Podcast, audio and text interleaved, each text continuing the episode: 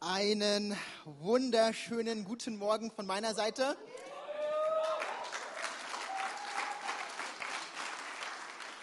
Ich habe ja noch gar nichts gesagt und ihr klatscht schon. Also ich glaube, wir werden heute Morgen viel Spaß haben. Esther hatte schon gesagt, ich bin Joel.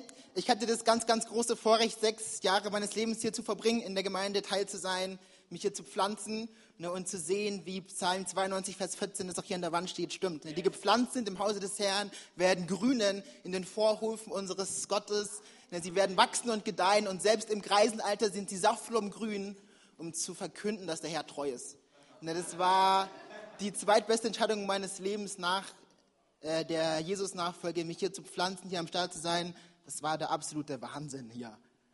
Und ich liebe es immer wieder hier zu sein. Ne, von daher, wie schön ist es hier zu sein? Hammer. Und ich habe mir gedacht, ich bringe euch einen Bibelvers mit.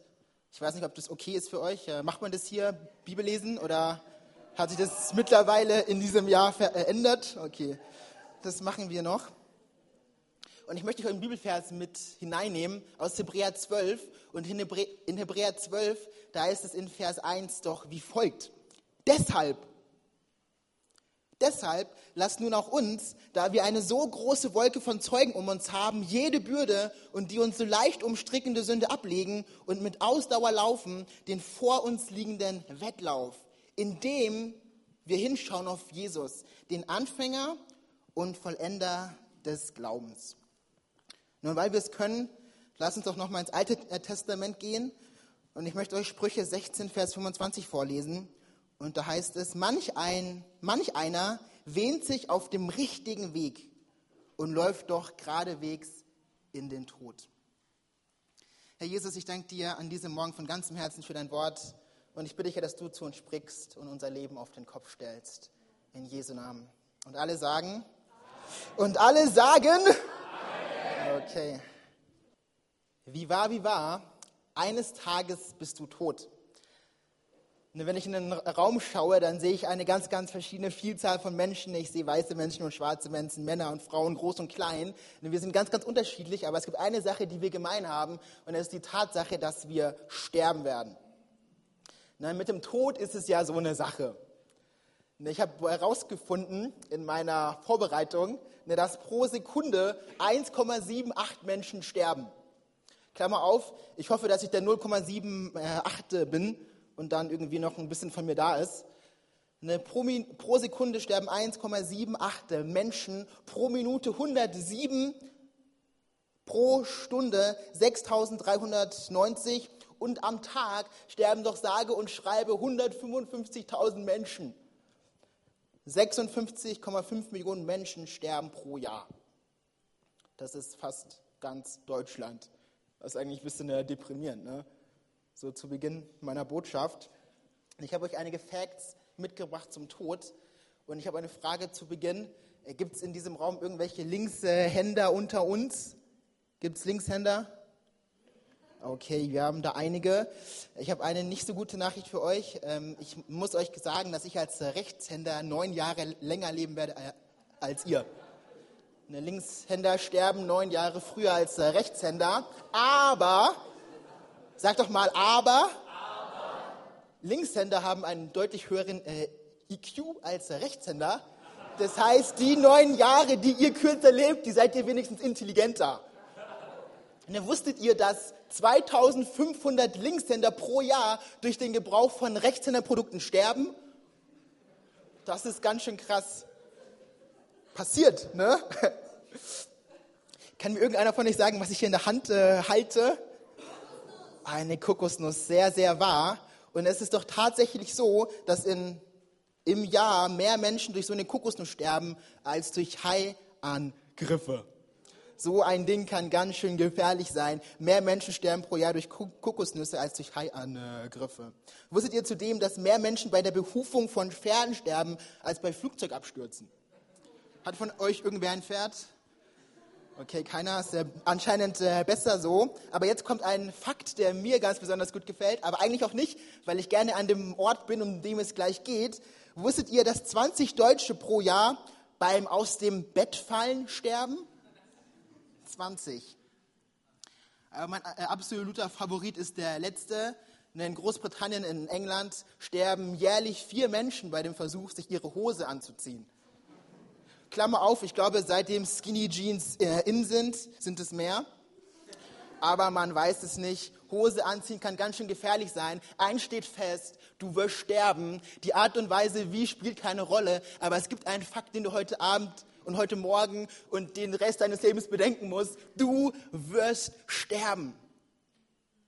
Und dein Leben ist ganz schön kurz. Und ich glaube, deshalb betet Mose auch im Psalm 90, Vers 12 ein sehr interessantes Gebet. Und 5. Mose 33, Vers 1, by the way, sagt uns den Kontext dieses Gebets. In 5. Mose 33, Vers 1 sagt uns die Bibel, dass Mose alt war, kurz vor dem Sterben. Er ist zur Einsicht gekommen und betet deshalb im Psalm 90, Vers 12, so lehre uns denn zählen, Herr, unsere Tage, damit wir ein weises Herz erlangen. Eines Tages bist du tot, was dann? Und es ist so wichtig, dass wir uns das vor Augen führen. Das menschliche Leben ist echt interessant, weil es ist sehr, sehr kurz. Ich habe euch ein Bild mitgebracht von einem Grabstein und wir lesen hier Heinrich, ne, so hieß der gute Mann, und wir sehen zwei Zahlen. Ne, den Beginn des Lebens dieser Person und den Schluss und wir sehen einen Strich. Und dieser Strich steht für, den, für das Leben der Person. Dieser Strich symbolisiert circa 90 Jahre, die diese Person hatte. Es ist nicht mehr als ein Strich, es ist wie ein Hauch, wie es die Bibel in Jakobus 4, Vers 14 beschreibt. Dein Leben ist so kurz. Und deswegen ist es so wichtig, dass wir uns gerade, wenn wir jung sind, wie viel mehr dann, aber auch schon, wenn wir fortgeschrittenen Alter sind, die Frage stellen, wie kann ich das meiste aus meinem Leben tun? Ich habe vor einigen Jahren ein Zitat gelesen, das mein Leben, ich glaube, immer auf den Kopf gestellt hat. Und mein Leben wird nicht mehr so sein, wie es mal war. Lee äh, Grady hat Folgendes gesagt. Er hat gesagt, die Qualität des Lebens, das du lebst, wird durch die Qualität der Fragen bestimmt, die du dir stellst. Wow. Die Qualität des Lebens, das du lebst, wird durch die Qualität der Fragen bestimmt, die du dir stellst. Und ich finde es hochinteressant, dass unser Gott, von dem die Bibel uns sagt, dass er allwissend ist, dass er allgegenwärtig ist, dass er in der Lage ist, dass selbst Gott Fragen stellt. Klammer auf, das ist erstaunlich. Also ich habe gelernt, dass Gott alles weiß. Aber dennoch macht die Bibel eins deutlich, Gott stellt Fragen. In 1. Mose 3, Vers 9, da fragt Gott, Mensch, wo bist du?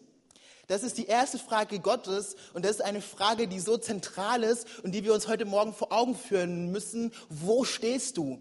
Gott fragt dich, wo bist du? Und er fragt dich nicht, weil er es nicht weiß, sondern er fragt dich, weil er sicher gehen will, dass du weißt, wo, wo, du bist. Es ist so wichtig zu wissen, wo man positioniert ist. Wo stehst du heute Morgen geistlich?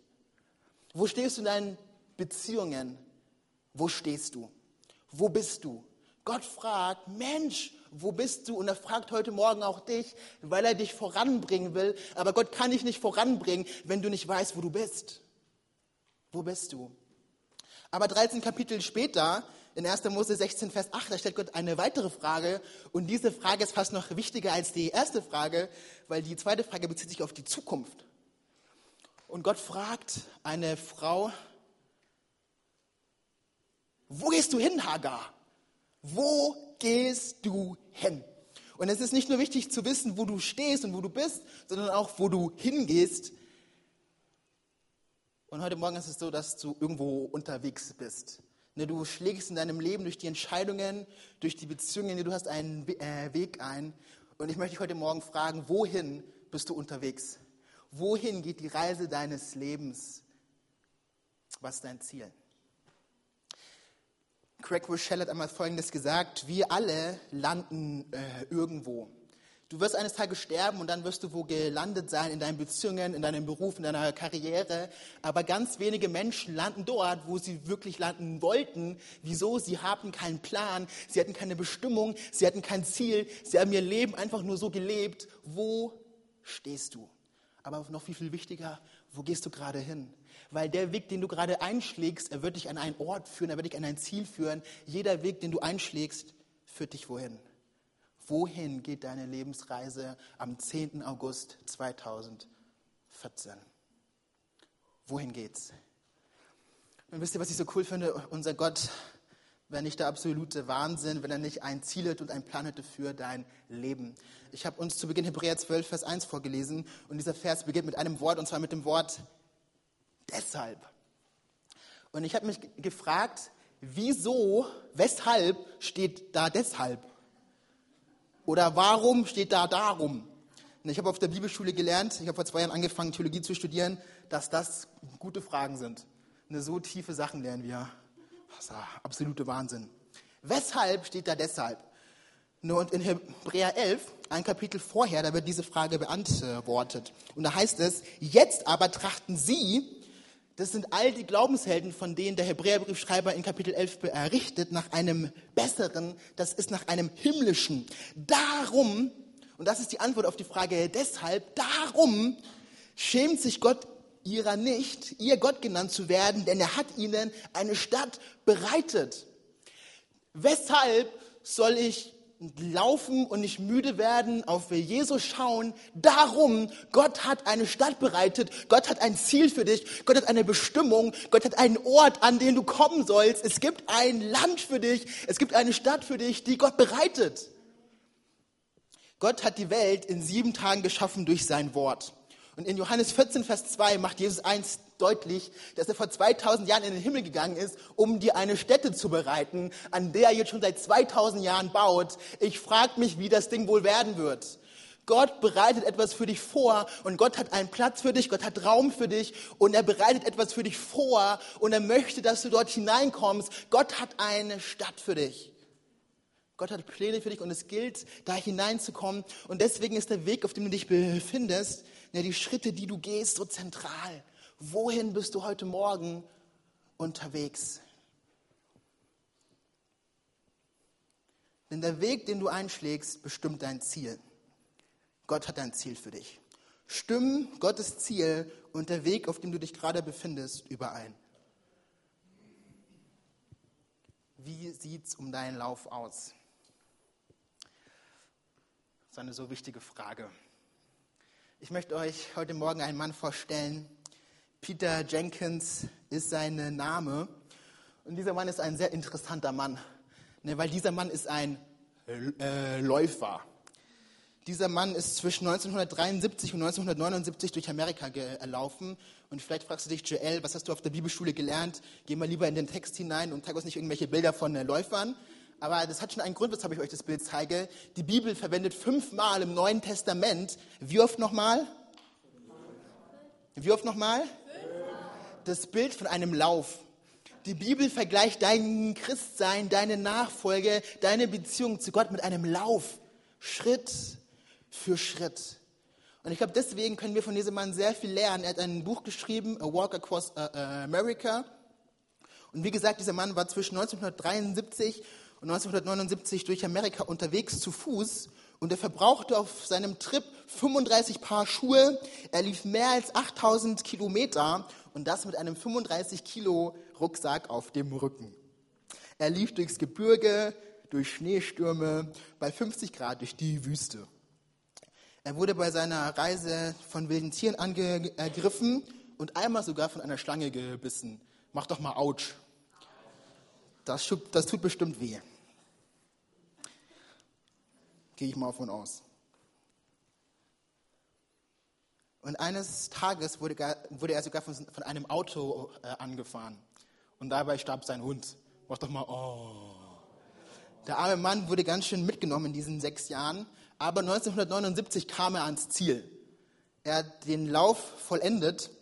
Und nach diesem Lauf, als er ankam an seinem Ziel, hat ihn ein Reporter gefragt, Herr Jenkins, Gratulation, wie haben Sie das geschafft? Hatten Sie eigentlich irgendwann mal vor, aufzugeben? Und Peter Jenkins meinte, ja, natürlich. Und der Reporter, intelligent wie er ist, hat natürlich die Frage gestellt, ob es einen bestimmten Moment gab oder eine bestimmte Situation, die während des ganzen Laufens am unangenehmsten für ihn war. Und Peter Jenkins hat nicht äh, lange nachgedacht. Er hat den Reporter mit scharfen Augen angeschaut und gesagt, ja, es gab eine Situation, die immer wieder sehr unangenehm war. Und zwar, wenn sich kleine Sandkörnchen in meine Schuhe äh, manövriert haben. Und diese kleinen Sandkörnchen in meinen Schuhen haben das Laufen unmöglich gemacht. Wow. Die Bibel vergleicht dein Christen mit einem Lauf. Und ich glaube, diese äh, Antwort kann heute Morgen dein Christen ein für alle Mal auf den Kopf stellen. Wisst ihr, es war nicht der Angriff von diesem Hund, von diesem Auto, der den Lauf schwer gemacht hat. Es war nicht die Schneestürme, nicht die Hitze. Es waren kleine Sandkörner. Und was für ein Bild für unsere Nachfolge, für unsere Beziehung zu Gott. Wisst ihr, wenn wir den Lauf vollenden wollen, dann sind es, glaube ich, nicht die großen Dinge, die großen Sünden, die das Ding problematisch machen, sondern es sind oft diese kleinen Dinge, die sich in unsere Beziehung zu Gott hineinlagern und äh, dazwischen kommen. Das sind die Dinge, die den Lauf kompliziert und die den Lauf schwer machen. Und heute Morgen möchte ich dich fragen, hast du vielleicht Sand in deinen Schuhen?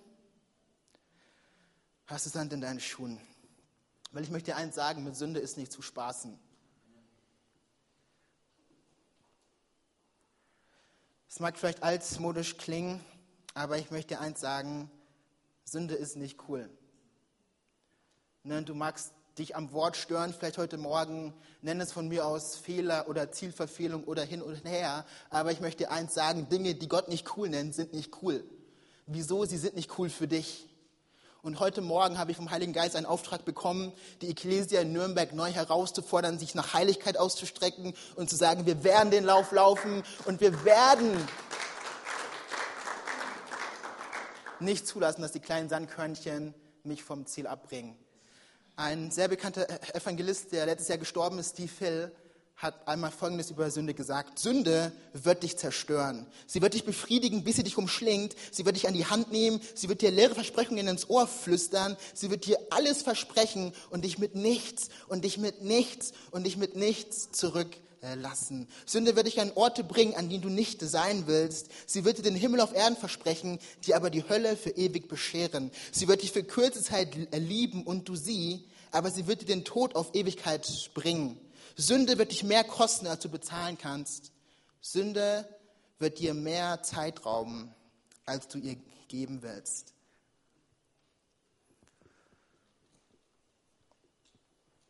Das sind diese kleinen Dinge, die uns oft vom Ziel ablagern. Wisst ihr, ich, vielleicht denkst du dir, ach Joel, Sünde, so Dinge wie Mord und Totschlag und Vergewaltigung.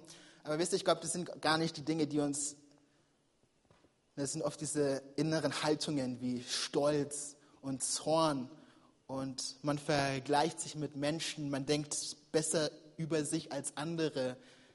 Wisst ihr, das sind vielleicht nicht Dinge, die nach außen hin sichtbar werden, aber das sind Dinge, die deinen Lauf unmöglich machen, weil es sind Herzenshaltungen. Das ist ein Problem. In 2. Samuel 12 da berichtet uns die Bibel von einem großen Fehler, den David macht. David ist nicht dort, wo er sein sollte, im Krieg. Und deswegen sieht er eine Frau, die er nicht hätte sehen sollen. Klammer auf, sie war heiß, Klammer zu. Und sie war auch noch nackt. Vorbei. Und er hat sich diese Frau genommen. Er hat ihren Mann umgebracht. Ein Kind ist aus dieser Affäre entstanden. Viel Schaden, viel Verletzung, sexuelle Sünde, krass. Aber wisst ihr, aufgrund dieser Sünde starb eine Person, und zwar das Kind. In 2 Samuel 24, da berichtet uns die Bibel davon, dass David sein Volk zählt, obwohl er es nicht hätte zählen sollen, weil er sich vergleicht und weil er unsicher ist in dem, wer er ist. Das ist eine innere Haltung, die man nicht sehen konnte. Und wisst ihr, wie viele Menschen da starben? 70.000. Und heute Morgen hast du vielleicht nicht mit Dingen wie Mord und Totschlag zu kämpfen, aber das sind Dinge in deinem Herzen, von denen du weißt, dass sie nicht gut sind. Und das sind Dinge, die dich davon hindern werden, ans Ziel zu kommen, weil es wie Sand in den Schuhen ist. Aber Gott lädt dich heute freundlichst ein und sagt, raus damit. Raus mit dem Sand aus den Schuhen. In Matthäus 23, ne, da spricht Jesus genau von diesem Problem. Und er nimmt das Bild von einem Becher. Und er sagt, oft sind wir als Christen so, dass wir das Äußere vom Becher voll schön machen und wir polieren ihn, damit unsere Geschwister in der Gemeinde auch sehen, dass wir es alles zusammen haben und alles gut läuft. Aber innen drin, da sind Spinnweben, da ist Cola von vor zwei Wochen, das sieht nicht gut aus. Und er ermutigt uns von ganzem Herzen. Wo kam das jetzt her? Vielleicht habe ich gerade Durst auf Cola, ich weiß es nicht. Und er ermutigt uns von ganzem Herzen, unser Herz und unsere inneren Haltungen zu reinigen und darauf Acht zu haben. Der weiseste Mann in der Bibel, Salomo sein Name, schreibt im Sprüche 4, Vers 23, mehr als alles. Klammer auf, dieser Mann ist wirklich weise. Aber er sagt, all das, was ich geschrieben habe bis jetzt, ist schön und gut, aber tu es mal kurz zur Seite, das ist wirklich wichtig. Mehr als alles. Er sagt, behüte dein Herz denn aus ihm entspringt die Quelle des Lebens. Und ich möchte euch heute Morgen eins sagen, wenn ich euch anschaue, dann sehe ich ganz viel Leben für Nürnberg, dann sehe ich Leben für deine Familie, dann sehe ich Leben für deine Kommilitonen. Aber deswegen ist es so wichtig, dass du dein Herz bewahrst, weil dein Leben entfließt aus deinem Herzen. Und Gott möchte, dass du es reinhältst, weil dich, durch dich soll Leben fließen, durch dich soll Segen fließen und nicht Tod. Und deswegen hab doch Acht auf die kleinen Dinge.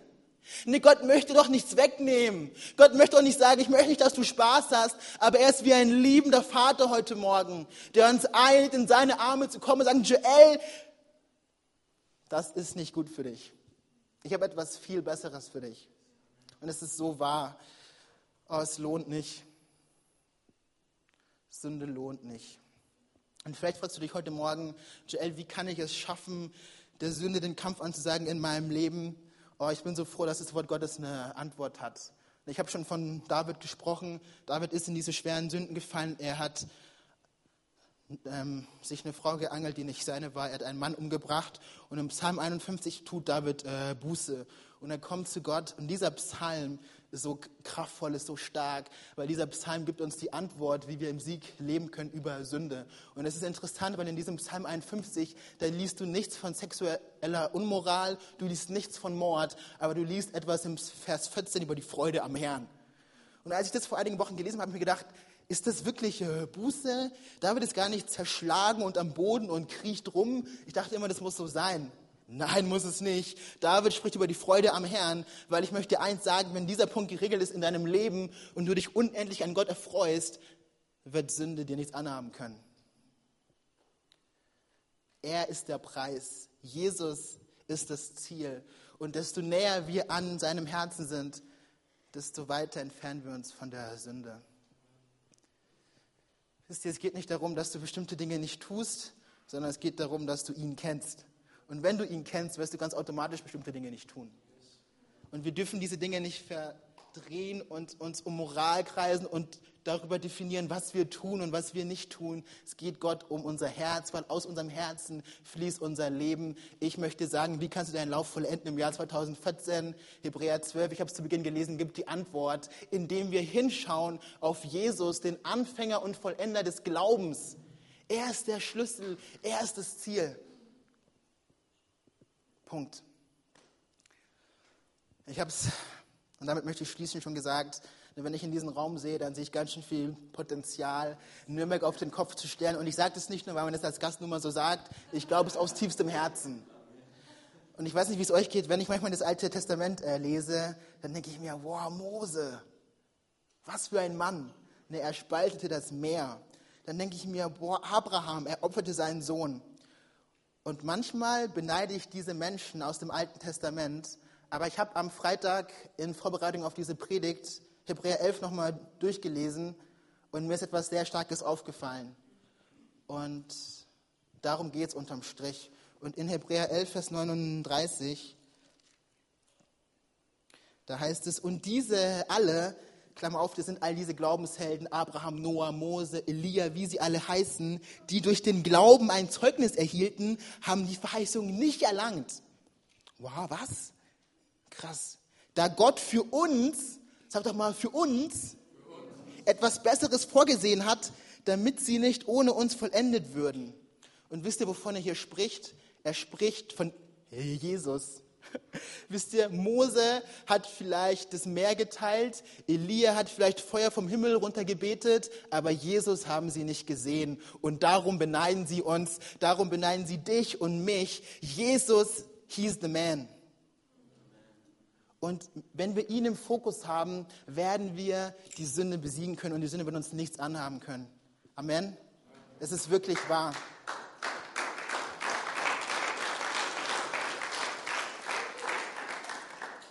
Im Psalm 16, Vers 8 sagt David, ich habe den Herrn stets vor Augen, weil er zu meiner Rechten ist, werde ich nicht wanken. Und das ist der Traum Gottes für dein Leben, ein Leben siegreich, ein Leben, das steht. Mit äh, Jesus im Fokus kommst du ans Ziel. Amen. Herr Jesus, ich danke dir an diesem Morgen dafür, dass du die Nummer eins bist, Herr, dass du alles bist, was wir brauchen. Herr, du bist genug. Und ich möchte dich bitten, dass dort, wo wir in unserem Leben den Fokus verloren haben, wo wir auf unsere Sünde, auf unsere Schuld geschaut haben und dich mehr im Fokus haben, dass du uns heute Morgen hilfst, den Blick neu auf dich zu richten und das zu sehen, worum es wirklich geht. Herr Jesus, ich danke dir für deine Gegenwart, die heute Morgen hier ist, um Menschen zu dienen, um Menschen zu begegnen. Oh, ich danke dir von ganzem Herzen. In Jesu Namen. Ich habe in der Vorbereitung ganz stark empfunden. Ich habe euch zu Beginn Sprüche 16, Vers 25 vorgelesen. Und da heißt es, manch einer wähnt sich auf dem richtigen Weg und läuft doch geradewegs in den Tod. Und ich glaube, einige von euch sind auf Wegen, die nicht äh, segensreich sind. Und Gott in seinem Erbarmen ermutigt euch heute Morgen, einen neuen Weg einzuschlagen.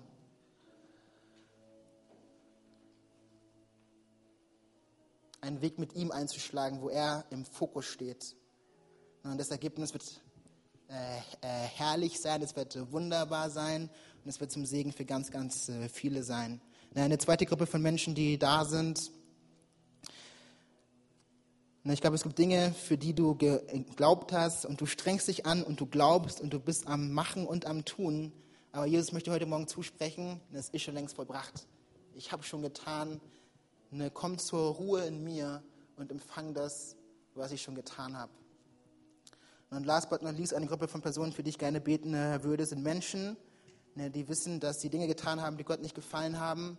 Ne, und sie fühlen sich, als könnte Gott ihnen nicht vergeben und als wäre der Zug der Gnade Gottes abgefahren. Aber heute Morgen bin ich gekommen, um euch zu sagen, das stimmt nicht, sondern Gottes Erbarmen ist neu jeden Morgen und er bietet dir eine zweite Chance an.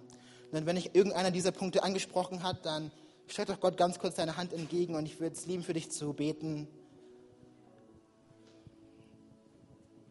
Herr Jesus, ich danke dir für deine Gemeinde heute Morgen und ich danke dir für deine Augen des Wohlwollens und der Liebe, Herr, über jedem Einzelnen. Und Herr, ich möchte jeden Einzelnen segnen, Herr, damit, dass er den Lauf voll endet und dass er einen unglaublichen Unterschied macht, Herr, in seinem Umfeld und an den Ort, an dem du ihn gestellt hast. Herr, ich danke dir dafür, dass mit dir im Blick, Herr, wir ans Ziel kommen, Herr, wir im Sieg leben und wir Dinge erleben werden, Herr, die kein Auge gesehen und die kein Ohr gehört hat. Oh, ich danke dir von ganzem Herzen dafür. In Jesu Namen. Amen.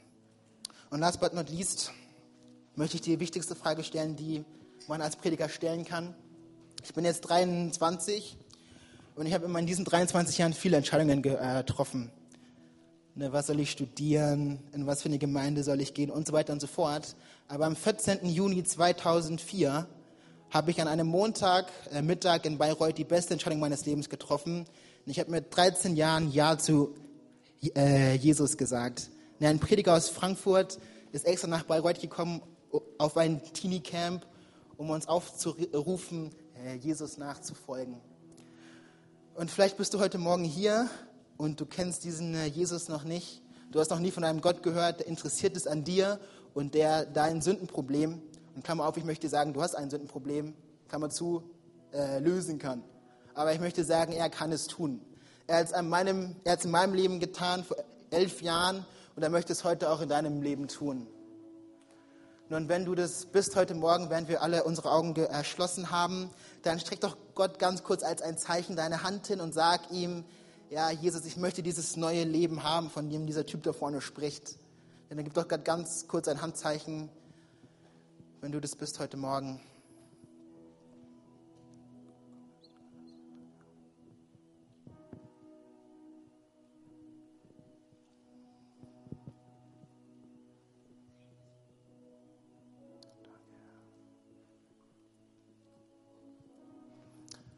Jesus, wir danken dir an diesem Morgen dafür, dass du genug bist. Herr, mit dir sind wir immer auf der Siegerseite. Und das ist so gut zu wissen. Danke dir für deine weit offenen Arme heute Morgen. Herr, dass mit dir das Beste noch kommt. Herr, wer kommt dir gleich? Du bist so gut. Herr, wir danken dir.